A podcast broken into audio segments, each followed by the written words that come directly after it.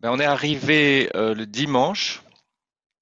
On n'a pas vu euh, Rachel et sa famille, Adam et, et ses enfants avant le mercredi parce qu'on a voulu se faire tester euh, Covid pour être sûr d'être négatif. Donc dès que le test rapide était revenu négatif, on a foncé chez Rachel et sa famille. Elle était là avec ses deux enfants qui nous attendaient dehors. Euh, C'était étrange dans la mesure où on n'avait jamais vraiment vu, on l'a jamais vu en vrai. En fait, on n'avait fait que des échanges WhatsApp assez soutenus, des vidéos et beaucoup de beaucoup de messages textes.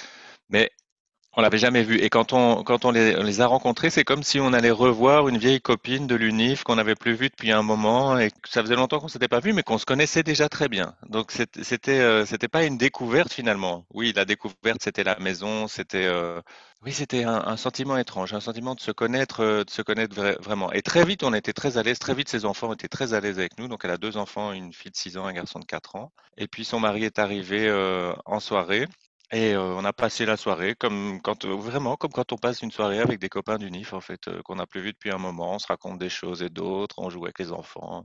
Alors la voir avec son gros ventre, c'est aussi un peu particulier parce que c'est très difficile de se dire en fait que c'est notre bébé qui est dans ce ventre. Nous on n'a pas vécu que oh ça, y est on faisait la rencontre le bébé qui était là. Elle était enceinte, on savait factuellement que c'était notre c'était très clair que c'est notre bébé et que c'est bien sûr pas le sien. Mais c'est encore très difficile en fait de se rendre compte que c'est notre bébé qui nous attend. Alors on l'a senti bouger et tout ça. On a passé beaucoup de temps avec nos mains sur son ventre. C'est assez compliqué, oui, de, faire les liens comme ça. Ça prend, un peu de temps. Évidemment, c'est une situation qu'on n'avait jamais vue non plus vraiment euh, d'aussi près euh, autour de nous. Et donc c'est même, même un peu un questionnement, se dire est-ce qu'il y a quelque chose de magique qui aurait dû se passer? Notre enfant, on est, on est tout près de notre enfant, il nous reconnaît, nous le reconnaissons. Il n'y a pas vraiment eu ça euh, au début. ouais. Je trouve pas ça inquiétant ou quoi que ce soit. C'est juste, euh, voilà, c'est comme ça que ça s'est passé. On passe beaucoup de temps ensemble parce que, un, on a envie, elle a envie aussi, très euh, très fort. C'est elle, son mari, ses, ses enfants. Tout ce projet, c'est un projet de plus de plus pour elle d'un an et demi ou quelque chose comme ça. Et donc, le, oui, le fait de se connaître, de créer des liens assez rapidement avant la naissance, c'est important. Donc, on a besoin de passer du temps ensemble, d'apprendre à se connaître, de, de parler de choses et d'autres, de jouer avec ses enfants.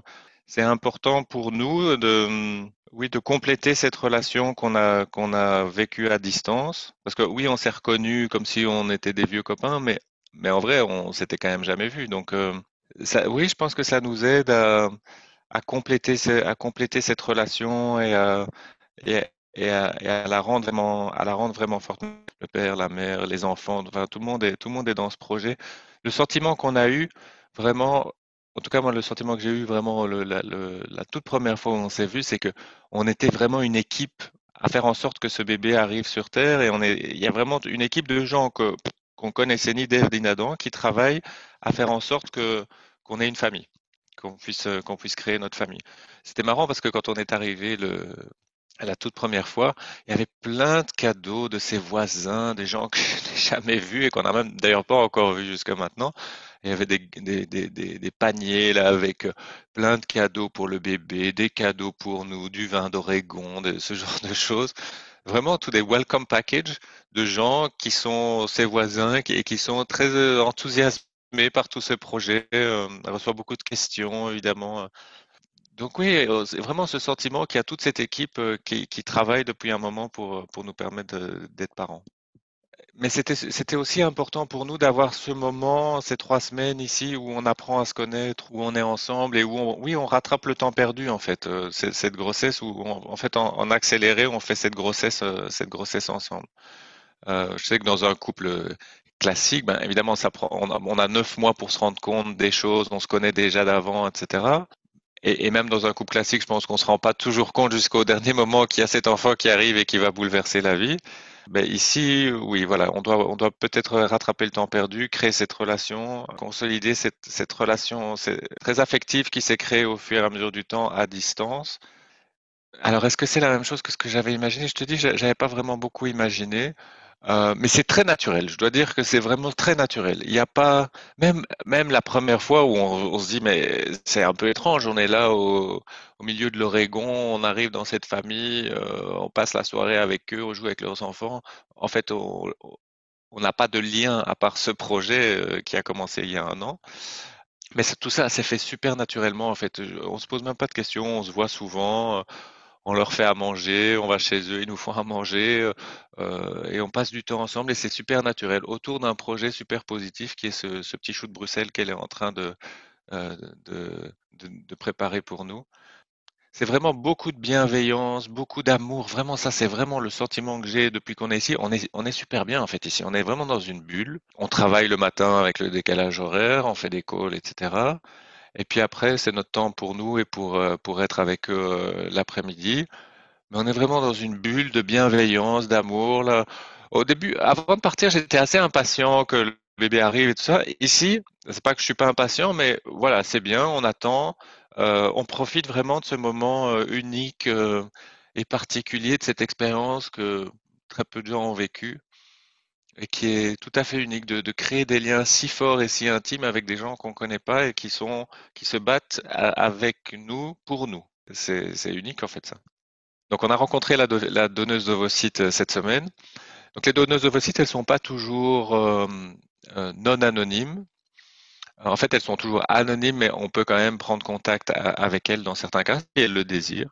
Donc nous, on, on avait désiré choisir une donneuse d'ovocytes qui acceptait d'être en contact euh, avec nous par la suite, euh, ne fût-ce que pour que l'enfant puisse euh, voir, discuter avec, avec la personne qui, lui aura donné la moitié de ses gènes. Donc ça, c'était important pour nous. Et donc, on a pris contact, on a avec elle et on a passé une demi-journée avec elle et son copain donc c'est une fille euh, beaucoup plus jeune, hein, qui a 25 ans. Euh, et on a passé une demi-journée avec elle à finalement à parler de tout et de rien, apprendre à la connaître, à voir un peu euh, comment elle était, quels étaient ses projets. Et c'était un moment aussi, aussi hors du temps comme ça. Euh, on était sur la côte de l'Oregon, c'est à deux heures et demie d'ici, euh, au bord de l'eau, euh, dans un restaurant, à, discuter avec cette fille qui, a fait le choix de, donner ses ovocytes à nous et à d'autres familles aussi avant et après. Et c'était vraiment un beau moment. C'était vraiment toujours ce sentiment d'équipe qui travaille ensemble. Donc elle, elle avait fait aussi une partie du travail. Elle était super emballée à l'idée bah, de nous aider à faire cette famille. Euh, c'est une fille jeune qui a encore plein de projets. Avec son copain, ils ont plein de projets, de voyages, etc. Il y avait un côté très, très émouvant et très mignon, en fait. Euh, on, est, on est dans des stades de nos vies euh, finalement très différents, mais on, partage un même projet par hasard, en fait. Et euh, non, c'était un chouette moment. C'était vraiment une fille avec des belles valeurs, avec une, une bonne attitude, beaucoup de oui, beaucoup de bienveillance aussi, euh, beaucoup d'amour aussi dans sa dans, son comportement. Enfin, c'était vraiment chouette de se dire, euh, ben, notre notre petit chou, notre petit chou de Bruxelles, il aura euh, le patrimoine génétique de cette fille qui qui est vraiment une chouette fille en fait. Le contact, il sera pas le même évidemment qu'avec la mère porteuse. Avec avec la, la donneuse d'ovocytes, il y a vraiment un, lien biologique, un lien génétique, tandis qu'avec la mère porteuse, il y a ou même avec la famille porteuse, il y a un lien affectif. Et je, dis, je dis le terme famille porteuse parce que c'est vraiment comme ça que je le ressens depuis qu'on est ici. En fait, c'est pas elle, c'est toute la qui porte ce projet et qui porte ce bébé. C'est elle, c'est son mari, c'est ses enfants. Tout le monde, tout le monde est bienveillant autour de ça et tout le monde a dû vivre aussi avec ça. On va garder le contact. On a créé, on a tissé quelque chose de fort. Et donc, je pense qu'on aura ce, ce, contact un peu avec, comme avec un, je sais pas, un oncle et une tante d'Amérique comme ça, qui sont loin, qu'on voit pas tous les jours, mais avec qui on a, on a, on a une relation. C'est pas des amis, c'est pas la famille, c'est encore autre chose. Mais ils ont participé à quelque chose de très important pour nous, probablement une des choses les plus importantes dans notre vie. Donc ça, je pense qu'on aura ce contact-là. Ils viendront en Europe, on viendra ici à des occasions. Avec la mère biologique euh, ou la donneuse d'ovocytes, je ne sais pas très bien. Je pense que ce sera un, lien plus euh, à distance. On saura qu'elle est là, on pourra prendre contact avec elle, on donnera peut-être des nouvelles une fois de temps à autre. J'imagine qu'elle parlera à notre enfant à un moment ou à un autre. Là, ce qui était important pour nous dans le fait de la connaître, c'est de pouvoir et certainement au moment de l'adolescence, retrouver ses, origines biologiques et ne pas avoir quelqu'un qui cherche en permanence d'où il vient euh, et ce né, il vient de qui et voilà. C'est pas facile de se dire tiens comment elle comment elle perçoit ça. Et elle était super contente. Elle me dit ah oui oui oui euh, ça me fait super plaisir. En fait je suis super flatté que vous me demandiez de me rencontrer, qu'on puisse passer du temps ensemble. Euh, c'est pas toutes les familles qui lui demandent d'être en contact ou de la rencontrer. Elle était flattée, elle était, elle était, euh, oui, contente de, pouvoir peut-être mettre un, un visage et une histoire sur, sur, sur, le don qu'elle a fait et, voir à quoi finalement tout ça, tout ça a donné naissance. Alors, quelle est la motivation de la donneuse de ne pas rester dans l'anonymat? C'est une bonne question. Je, je pense que Je pense qu'elle comprend que ça peut être important de, de savoir d'où on vient biologiquement et, et que elle, ça lui pose pas de problème. Et au, contraire, je pense même que ça l'intéresse de savoir, de connaître ces histoires, de voir à quoi elle a participé. Il y a d'autres femmes qui n'ont pas du tout envie. hein, Et ça, quand on fait le choix de la donneuse d'ovocytes, on, on le voit directement si, ces personnes souhaitent ou pas avoir un contact. Euh, il y a des femmes qui disent juste non, mais moi je veux pas savoir ce qui, ce qu'il advient de, mes ovocytes et, et toute cette histoire et toute cette émotion, j'ai pas vraiment envie d'y participer. Je lui ai demandé, tiens, mais ça te fait quoi en fait de parce qu'elle elle avait avant nous, elle avait déjà donné des ovocytes et donc il y a des jumeaux qui sont nés de, ces ovocytes et donc elle les a vus parce qu'elle a, elle a eu contact avec euh, avec ces gens-là. Je crois qu'elle les a vus en, en photo et euh, je lui dis mais ça te fait quoi de voir euh, ces bébés qui sont une partie de toi? Et tout de suite, elle m'a dit, mais c'est pas mes bébés, hein. Donc, euh, pour elle, c'est c'est pas ses bébés. Elle a, oui, elle a donné une partie de soi, comme quand on fait un don d'organe, en fait, hein. Euh, bon, le don d'organe, évidemment, il est toujours anonyme aussi, mais mais pas toujours. Si si tu donnes un organe à ta sœur, euh, tu sais très bien que c'est ta sœur qui l'a. Ben, je pense qu'elle voit un peu ça comme ça. J'ai donné une partie de moi. voilà, c'est plus mon c'est plus mon organe. Ça permet à quelqu'un d'autre de poursuivre un projet qu'il n'aurait pas pu poursuivre sans moi. Voilà. Moi, je, je, je sens vraiment beaucoup de sérénité, en fait. Euh, Il y a, eu- il y a énormément de bienveillance et d'amour autour de nous. C'est beaucoup de positif, en fait. C'est beaucoup d'ondes positives ici, mais aussi de nos familles, de nos amis euh, en Belgique. Tout le monde est, on envoie beaucoup de photos, tout le monde est hyper emballé, euh, et c'est vraiment hyper loin des clichés qu'on pourrait avoir. Euh, par rapport à, par rapport à ce processus. Et clichés que nous aussi on avait au départ et que, sur lesquels on a dû travailler, pour lesquels on a dû se renseigner. Non, mais les clichés, c'est les clichés que n'importe qui peut, peut avoir. L'exploitation du corps de la femme, la commercialisation, tout ça c'est pour l'argent. Toutes ces pauvresses qui mettent euh, en location leur ventre parce qu'elles savent rien faire d'autre. Mais on est hyper loin de tout ça, hein.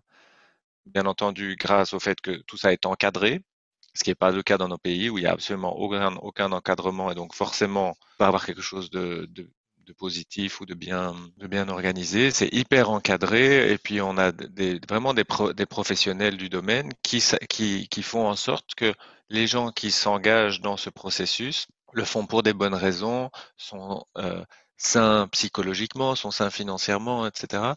Donc c'est vraiment pas n'importe qui, par exemple, qui peut être une, une mère porteuse ou une famille porteuse. hein. L'agence avec laquelle on travaille, elle sélectionne euh, 5% des, des, des femmes qui se, qui se présentent. Parce que euh, si on choisit bien les, les, les, mères porteuses et les familles porteuses, eh bien, ça, ça se passe très positivement. Et si, si c'est mal choisi, évidemment, c'est compliqué. Mais donc tout ça, c'est vraiment, euh, ça donne vraiment euh, des histoires très positives. Et je n'entends que des histoires positives en fait euh, autour de ça, parce que c'est bien fait.